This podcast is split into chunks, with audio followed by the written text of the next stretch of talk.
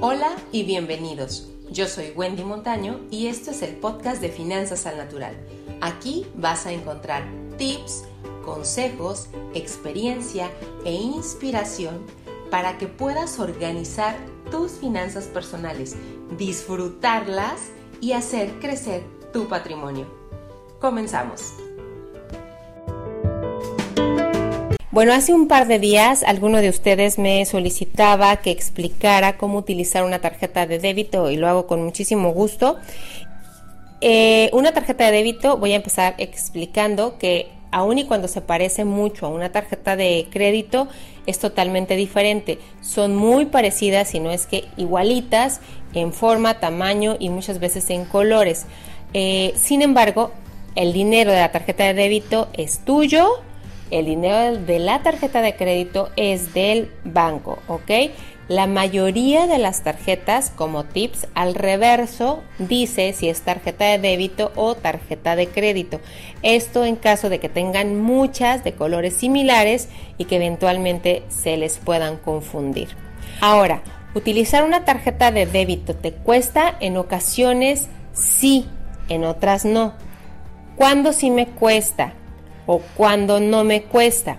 Si tú tienes una tarjeta de débito que te dio tu patrón donde recibes la nómina o donde te pagan tu quincena, tú puedes ir a hacer retiros de los cajeros automáticos del banco de donde viene tu tarjeta a las veces que quieras en las sucursales de ese banco cuando tú quieras y necesites, ¿ok?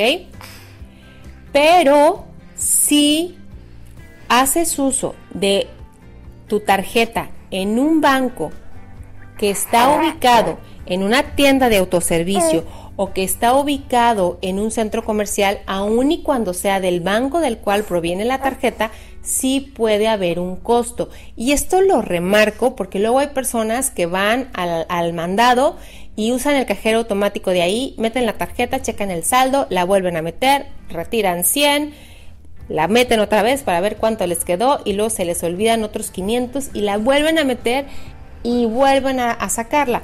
Y no saben que cada que están usando el servicio están teniendo un costo. Después les llega el estado de cuenta y dicen es que el banco me está robando. No, no es que te esté robando, lo que pasa es que seguramente no estás haciendo buen uso de la tarjeta. Bueno, cabe mencionar también que si tu tarjeta eh, es de nómina y eventualmente dejas de trabajar para tal patrón, la tarjeta va a permanecer eh, como de nómina un par de meses más y la vas a poder seguir utilizando sin ningún problema. Pero depende de cada banco, habrá bancos que a los tres o a los seis meses le cambien el estatus y ya va a ser una cuenta de ahorros o normal y va a tener otras condiciones de comisiones y de manejo de cuenta. Entonces, también eso hay que considerarlo a la hora de tener una tarjeta de débito, porque luego te piden, cuando cambian de estatus, te piden que manejes cierto monto mínimo y si tú no lo manejas, empiezan a haber comisiones que eventualmente se comen el saldo que traes en la tarjeta. Ahora, si la tarjeta de débito es no tiene nada que ver con la nómina, es de tu ahorro, eh, tú decidiste ir a abrirla al banco, aplica prácticamente la misma regla. Tú puedes retirar las veces que quieras de los cajeros automáticos que están ubicados adentro de las sucursales del banco que te dio la tarjeta. Pero lo mismo, si vas y retiras a tiendas de autoservicio o centros comerciales, sí puede haber costo. Y para ambos casos, sea de nómina o sea de ahorros personales, si retiran de cajeros de otros bancos, Seguro que hay costos adicionales.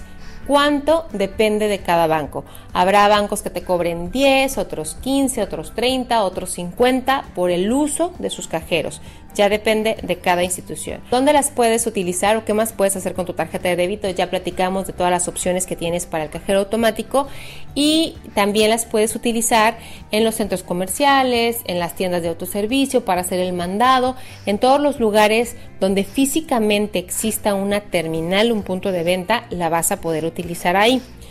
Y también para hacer compras en internet. Pero ojo, si tú necesitas hacer compras por internet, Revisa si la institución tiene habilitado el servicio para compras por Internet en la tarjeta de débito, porque no todos los bancos tienen habilitado el servicio. La mayoría lo incluye, pero si tú estás pensando en específico que hacer compras por internet, sí tienes que revisar que esté activado el servicio, porque si no, igual te va a estar botando el, el cobro y no lo vas a poder hacer. Y bueno, por último, ¿cuántas tarjetas de débito es conveniente tener? Digo, como al final es tu dinero, tú decides si tienes una o si tienes cinco o las que quieras tener. Aquí la única recomendación es que te acuerdes de que no todo es gratis y estas cosas son servicios financieros y los servicios tienen un costo que a veces se llaman manejo de cuenta, a veces se llaman cuota anual, a veces se llaman eh, monto mínimo, etcétera. Entonces, si realmente no las utilizas, te sugeriría, eh, y si tienes muchas tarjetas, concentrarlas en una o dos para que no estés pagando esos costos adicionales por el servicio de estos plásticos. Y bueno, hasta aquí le dejamos por el momento, porque como verán, aquí este pequeño ya despertó. Bueno, espero que esta información les haya sido de utilidad. Ya saben, si tienen alguna duda respecto a algún otro tema, por favor pónganlo en los comentarios y con todo gusto lo platicamos. Bueno, me despido no sin antes recordarles que en materia de finanzas personales, el dinero solamente es un muy buen pretexto pero lo que realmente buscamos siempre va mucho más allá. Nos vemos pronto.